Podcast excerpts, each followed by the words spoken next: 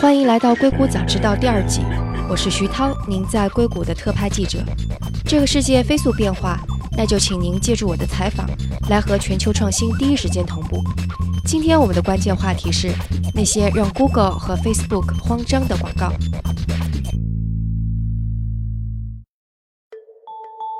在过去一周，Facebook 是一副惨兮兮的样子。他遭到了用户的唾骂，还被美国参议院点名要求澄清问题，股票还一路狂跌。看上去这个的导火索非常的简单，因为这家社交网络巨头泄露了五千万用户的数据，导致了一些信任危机。但如果深层次去分析，你会发现 Facebook 的商业模式被动摇了。Facebook 的商业模式，简单说来就是搜集用户的数据，然后依据这些数据，让广告商精准地进行在线数字广告的投放。但其实这种商业模式背后存在一些问题，而且这些问题也不是到了现在才刚刚开始爆发，而是已经孕育了很长一段时间了。很巧的是，在这次 Facebook 事件发生之前，我正好和两位在行业内有一线经验的嘉宾聊了一下在线广告巨头在广告上遇到的一些问题。那这些巨头就不仅仅包括 Facebook 啦，也包括 Google。所以也就请大家来听一下这次访谈，来看看为什么 Facebook 的这次危机简直就是必然的，以及广告在这次危机中扮演了什么样的角色，以及之后美国的广告业可能发生什么样的变化。更重要的是，中国市场可能可以有什么借鉴？而我们请来的嘉宾都来自于纽约，他们都进行数字广告投放。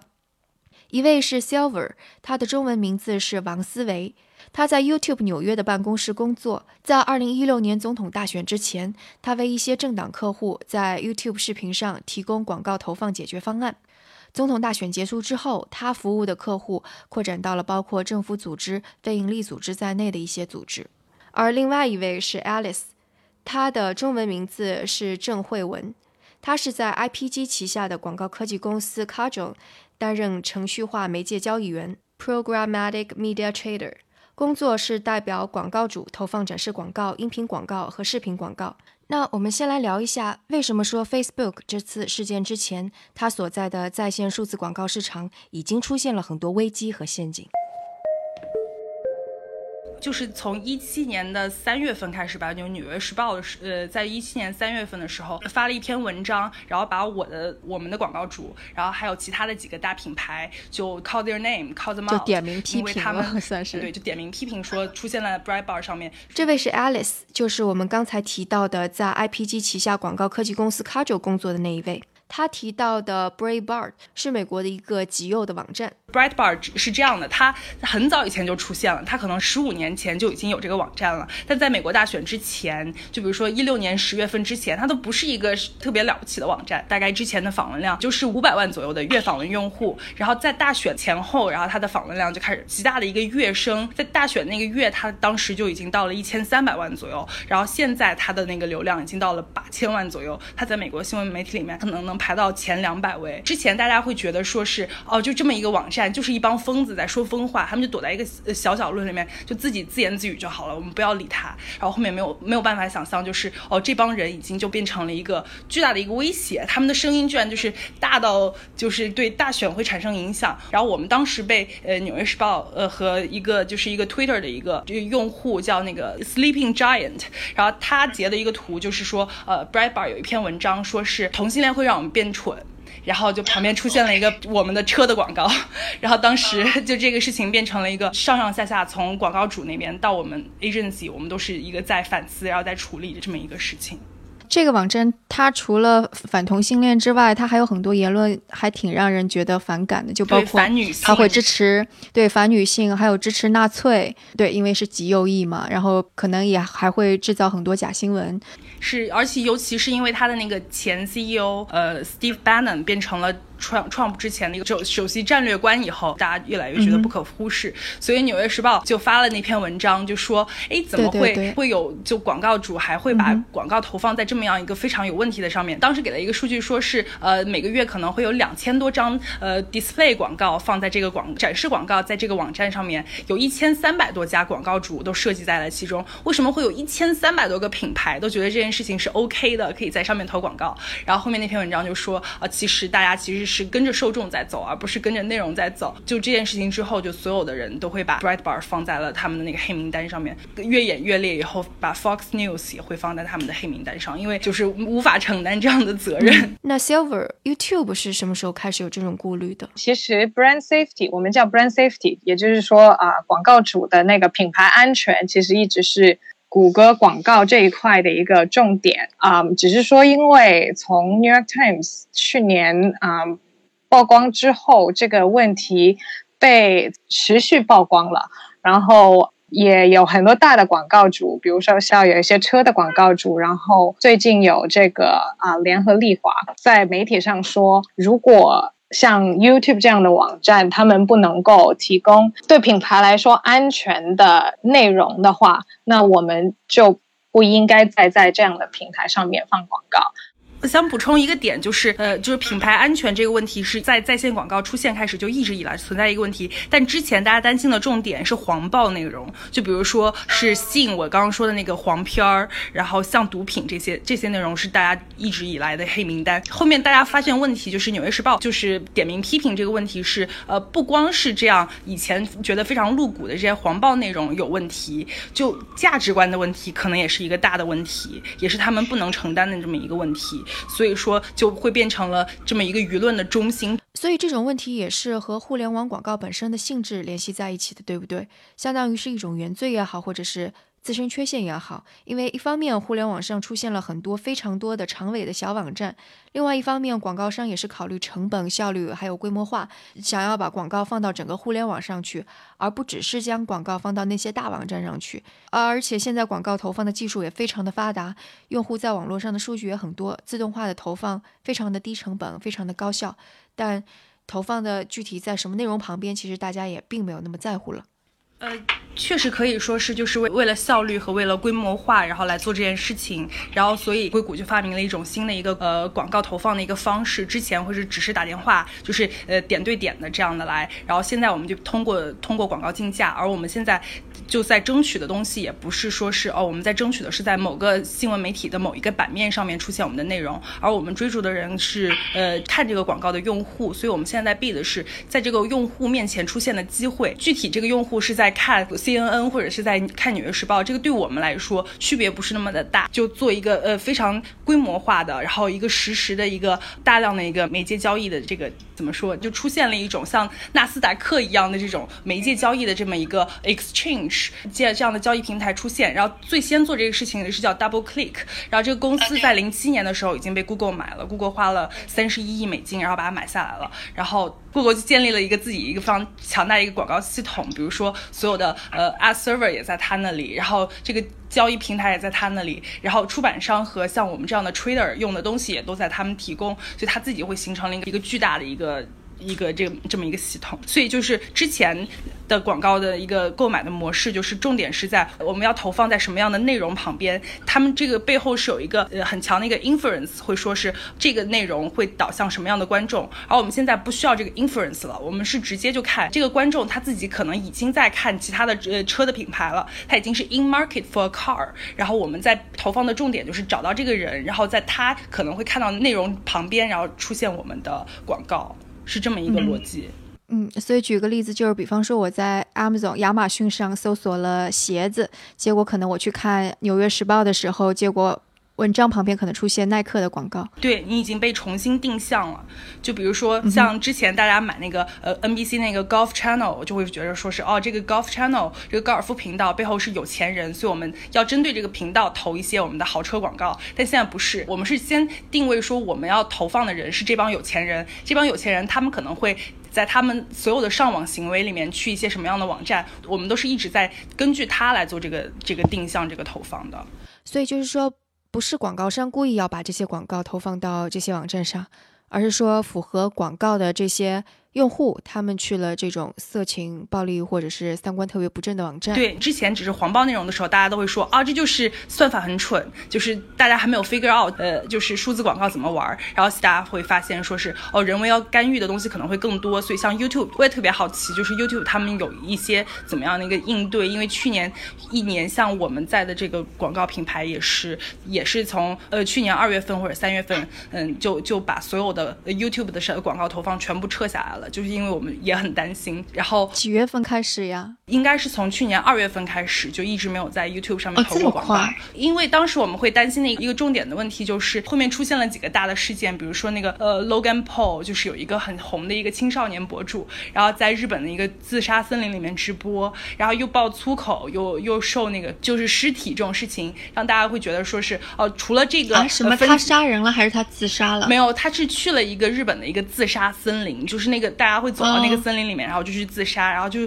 他就用他的那个相机就拍了一个上吊的人，还是怎么样？然后这件事情就为大家会发现，说是 YouTube 上面这些原生广告主的内容，包括这些红人自自产的这些内容，可能对我们品牌主来说都是不是特别安全的。就你，嗯，这个事情是失控的，对我们来说可能会是一个很难去避险的这么一个环境。所以当时我们就一直以来就没有在做这样的 YouTube 的投放。所以我也特别好奇，说 YouTube 有什么样的应对？对。我我觉得首先有一个要补充的一点就是，嗯，在数字广告投放的过程中啊，我们可除了可以按照那个受众的特征去投放之外，我们也可以按照频道的内容去投放。在这一方面，其实内容上是有分级的，就是我们除了把内容分成不同的叫做 content category 之外，我们还会有。啊，内容的安全级别，但是啊，确实我们从去年开始，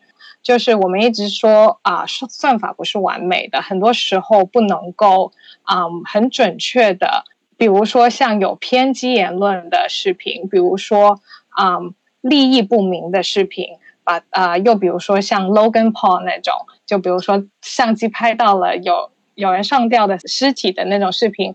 很快的辨认出来，并且拿啊，并且拿下网。我觉得这是一个算法的一个不可靠性吧。目前来说，就举一个最近的例子啊，我不知道 Alice 有没有听说这个啊，Kids Freak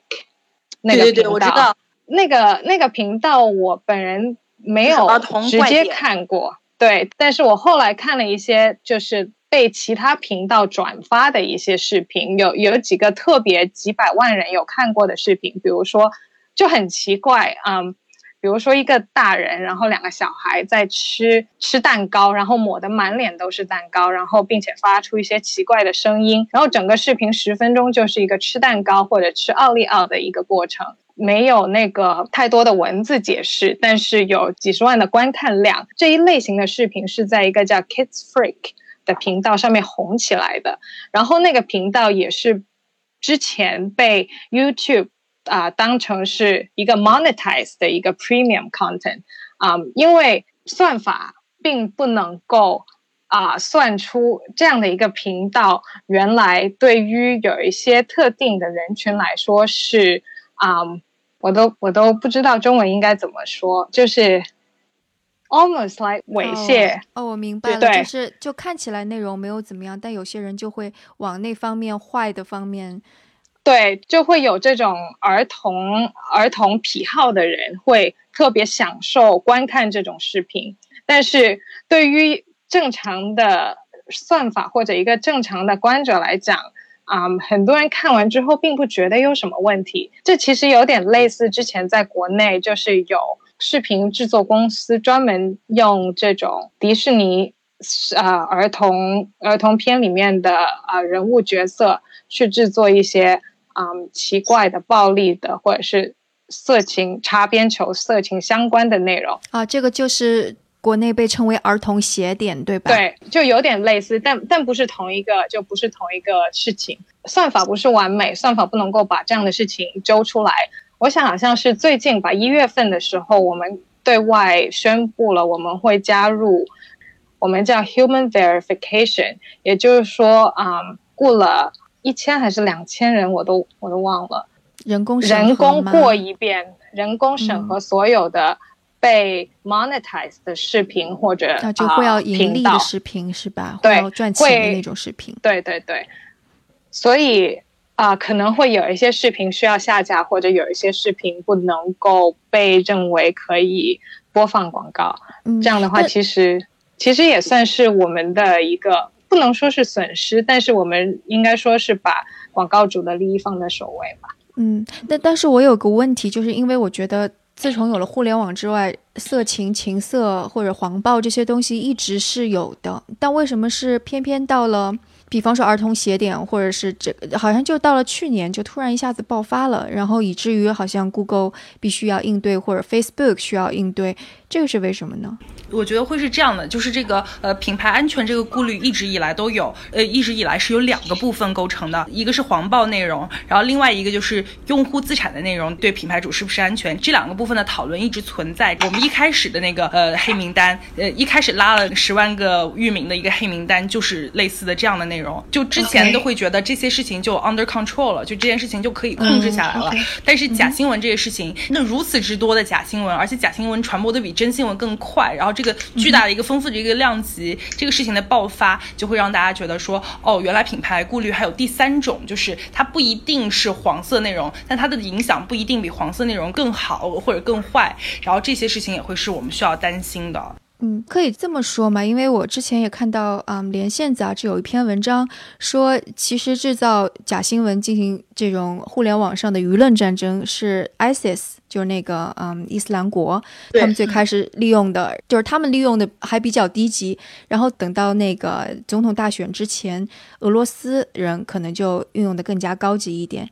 然后包括还有就是马其顿的青少年们也发现了 Facebook 或者其他的制造假新闻能够来钱更加快，所以这个就一下子爆发了起来，就是有点像内容工厂这种商业利益在，也有其他的类似于啊舆论战争国与国之间。互联网战争的这种意味在里面，对，会有这样的考虑，是因为像像 Silver 刚刚也提到，就是有两种它的广告投放的一个手段，一种是根据用户的行为，另外一种是根据内容的分类。所以当时如果是那帮人就分类说自己就只是新闻，只自己只是婚礼，自己只是旅游这样的频道的话，他们就是 mislabel 自己，他们就随便给自己加一个标签。然后广告主如果是在向这个内容投放的话，如果他们没有把这个域名或者是没有去分析这些内容的，话就很容易，他们的广告就出现在了一个非常奇怪的一个地方，就因为他们自己会会产生一些那个机器人的流量，然后他们自己有一个看起来很安全的一个标签，他们符合了一些我们对于呃内容审核的一些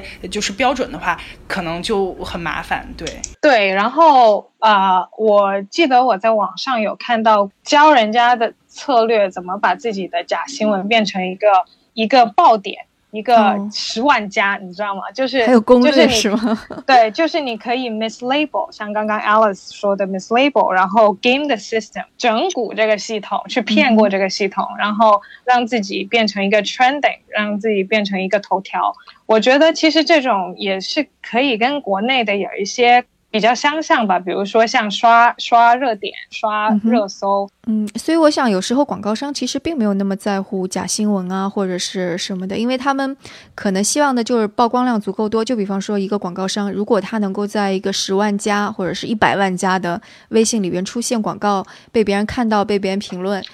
他不管说这个到底是不是假新闻，他都是开心的。对，这个是他确实是希望有更大的这么一个触达，但同时，如果他的广告出现在了一些呃很糟糕的内容方面，首先用户对他可能会有不好的联想，其次是他们很很容易就把这个事情截图发到 Twitter 上面，让这件事情会发酵成一个品牌危机。对，我觉得，所以，所以就是美国为什么这个事情在去年能够发酵的这么大，以至于所有的品牌商都很紧张，是因为那个你刚刚提到的那个 Sleeping Giant 这个 Twitter，它是一个 Twitter 账户，它是在二零一七年十二月，嗯，可能是十二、十一、十二月末的时候建立的。它刚开始的时候，十一月，对，啊，对对，二零一六年，对对，我说错了。它成立了之后，它做的一件主要的事情，它就是指责这些。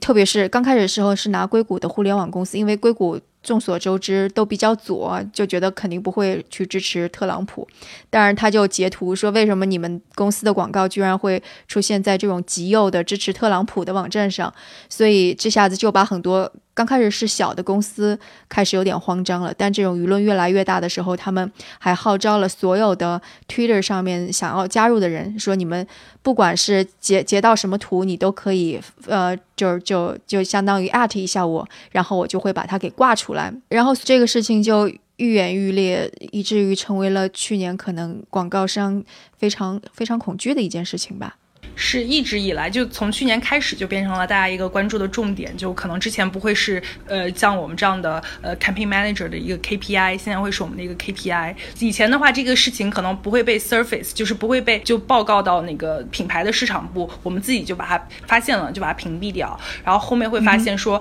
我们自己屏蔽掉，可能这个速度还不够快，可能互联网上大家的截图比我们更快，所以我们要更更积极的采取行动，会采取一些新的一些呃技术的一些供应。商，比如说他们可能会更好的帮我们判断什么样的内容是好，什么样的东西是不好。但我看到有个说法，就是说其实，嗯，要规避这种风险没有想象的那么容易。就有一个例子，就是说像那个啊 n o s t r o m 他已经屏蔽掉了就是极右的网站。而且他每天可能在整个网络上展示会有几百万个几百万，对对对。但是可能就在那个 Breitbart，可能就展示了几次或者几十次、几百次，其实是非常小的一个数额。但是他们也不知道，他们甚至不知道说这个广告是怎么出现的。嗯，确实，因为现在这个广告投放，呃，这个技术虽然已经透明了很多，但可能对于呃对于品牌方来说，它还是一个黑箱。就是我们可以采取的事情，我们可以做的事情还很多。就除了那个黑名单以外，我们可能还。就我刚刚说，用一些其他的一个技术的一些供应商，然后他们有一个 contextual targeting，先去过滤一遍内容。我们会先把我们自己认为 OK、认为可以出现的一个内容的方向，然后告诉这些告诉这些技术供应商，然后让他们帮我们来。建立这么一个内容的防火墙，或者说是呃更激进一点，像 Nordstrom 好像在那篇《纽约时报》的文章，他们也分享了他们的那个最后的做法，变成了一个很长的一个白名单。现在他们只只把广告投放在一个白名单上面，但对我们来说，因为我们想要的是一个环绕声的效果，所以如果是只是一个白名单的话，这个对我们来说限制太大了。对，明白。那那 YouTube 呢？YouTube 除了找找人找真正的人类审核员来。进行审核之外，还会做哪些方面的方法？因为我觉得，就可能广告，如果很多广告不能做的话，其实对 Google 的财报啊之类的，会是一个很大的影响。YouTube 啊，除了除了算法上面继续提高，然后使用人力去审核广告之外，啊，另外一个，比如说也会。打好就是我们叫 influencer 这个 community，就是其实就是 YouTube 上面红人的这这群 UGC 的这些 content creator，也会有时候时不时跟他们就是搞好关系，然后指引他们怎么去创作一些受到广告主欢迎的内容，然后吸引更多的观看的人。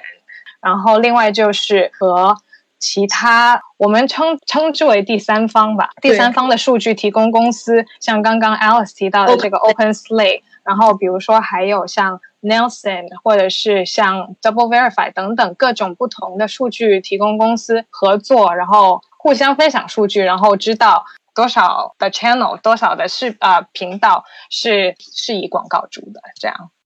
我之前我还读到一个特别好笑一个笑话，就是 J P Morgan，他那个他们也一直非常 paranoid。对 brand safety 这件事情，那他们的市场部居然招了一个实习生，这是我在新闻上读到的，所以可以说他们的市场部居然招了一个实习生，就是他们每次呃像呃 agency 给他们做完每个月的报告，然后会告诉他们这些这些是我们广告出现在的网站，然后他们的实习生会一个一个一个去把他们点开，然后来看这个东西是不是 OK 的。对对，甚甚至那个纽约时报的那篇文章，他自己还会承认说，哎呀，我们纽约时报自己的广告也曾经出现在 Breitbart 上面，我们感。感到非常的 震惊之类的，还挺讽刺的。刚才是我们这次访谈的上半部分，因为访谈太长了，所以被我剪辑成了两个部分。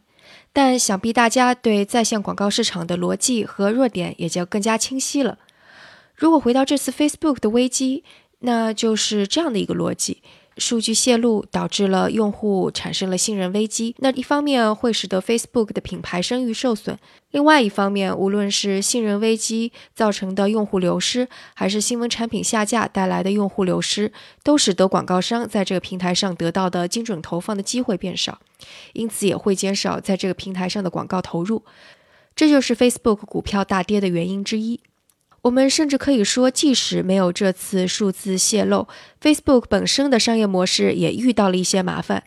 这次数字泄露只是雪上加霜了而已。我们也可以说，其实在这个市场上，不仅仅是 Facebook 会有问题，其他的社交媒体也都会被波及。那社交网络之外，互联网广告巨头 Google，那今年肯定也必须是得小心翼翼的了。那在下期的节目，你可能会听到一个与直觉相反的观点，那就是也许这种情况长期而言是个好事儿。你也会听到我们讨论说，在这个市场接下来可能会发生什么动态，以及发生在美国的这些事情对中国会有什么样的启发。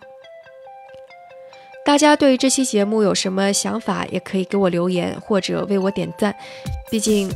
在这样的一个生态系统里，花时间、花精力去采访、去做严肃的内容，还真的挺需要大家的支持作为动力的。也请大家期待我们下一期的节目。我是徐涛，您在硅谷的特派记者。下期节目再向您报道最扎实、最前沿的内容。